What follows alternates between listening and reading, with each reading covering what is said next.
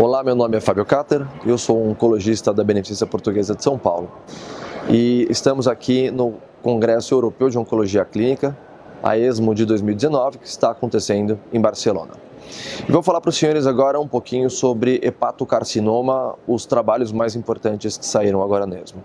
O trabalho mais importante é o Checkmate 459, que é um estudo de hepatocarcinoma metastático em primeira linha, que justamente teve uh, a incumbência de saber o papel de imunoterapia versus tratamento padrão com sorafenib. Então, de imunoterápico foi escolhido o nivolumab na dose de 240 miligramas feito a cada duas semanas versus sorafenib em doses habituais. E o endpoint primário era provar a superioridade da imunoterapia sobre sorafenib. O trabalho então uh, foi formalmente negativo, pois ele mostrou uma sobrevida global de 16 meses para nivolumab versus 14,7 meses para sorafenib, com um hazard ratio de 0,85 e um P de 0,07. Portanto, o nivolumab não conseguiu se demonstrar superior ao sorafenib. Em termos de taxa de resposta, a taxa de resposta de nivolumab foi de 15% versus 7% de sorafenib.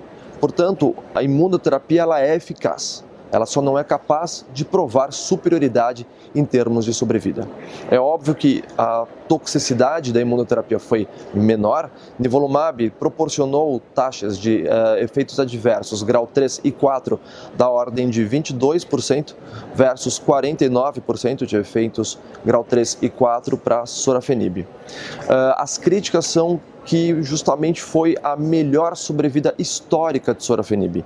Em todos os trabalhos anteriores, sorafenib só alcançava 10 meses de mediana de sobrevida global e nesse trabalho ele chegou a 14,7 meses. Então tem um efeito do braço comparador extremamente importante. Outra coisa é que na maior parte dos trabalhos mais antigos de primeira linha, você tinha uma taxa de tratamento pós-progressão em primeira linha da ordem de 30%.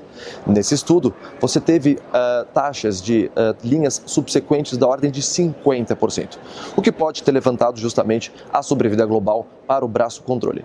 Portanto, infelizmente, a gente ainda não conseguiu provar que imunoterapia sozinha é melhor do que os antiangiogênicos convencionais que nós usamos na prática clínica. E ainda fal falando em primeira linha de hepatocarcinoma e imunoterapia, a gente tem que citar então os dados do estudo de fase 1B utilizando atezolizumab mais bevacizumab. Esse trabalho é extremamente interessante e promissor. Eu acho que a imunoterapia ela talvez não tenha morrido por causa da, do potencial efeito da combinação de imuno mais antiangiogênico. Então, eh, eles apresentaram os dois, dois braços desse estudo. Eh, um estudo, o braço A, que era só de atezolizumab mais bevacizumab em 104 pacientes, onde o objetivo primário era a taxa de resposta. De maneira surpreendente, a taxa de resposta foi de 36%, com 12% de respostas completas. Então, assim, mostrando que o esquema, a combinação é extremamente ativa.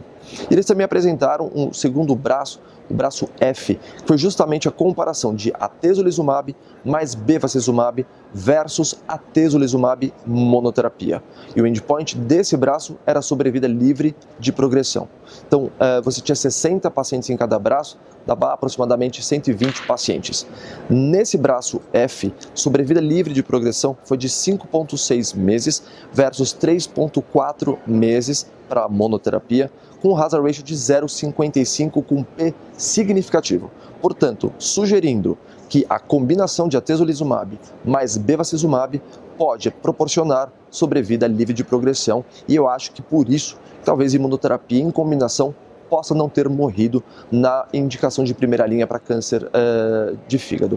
A taxa de resposta caiu, se no braço A era 32 a 36, agora veio para 20% uh, da combinação versus 15%, digo 17% do braço de atezolizumab sozinho.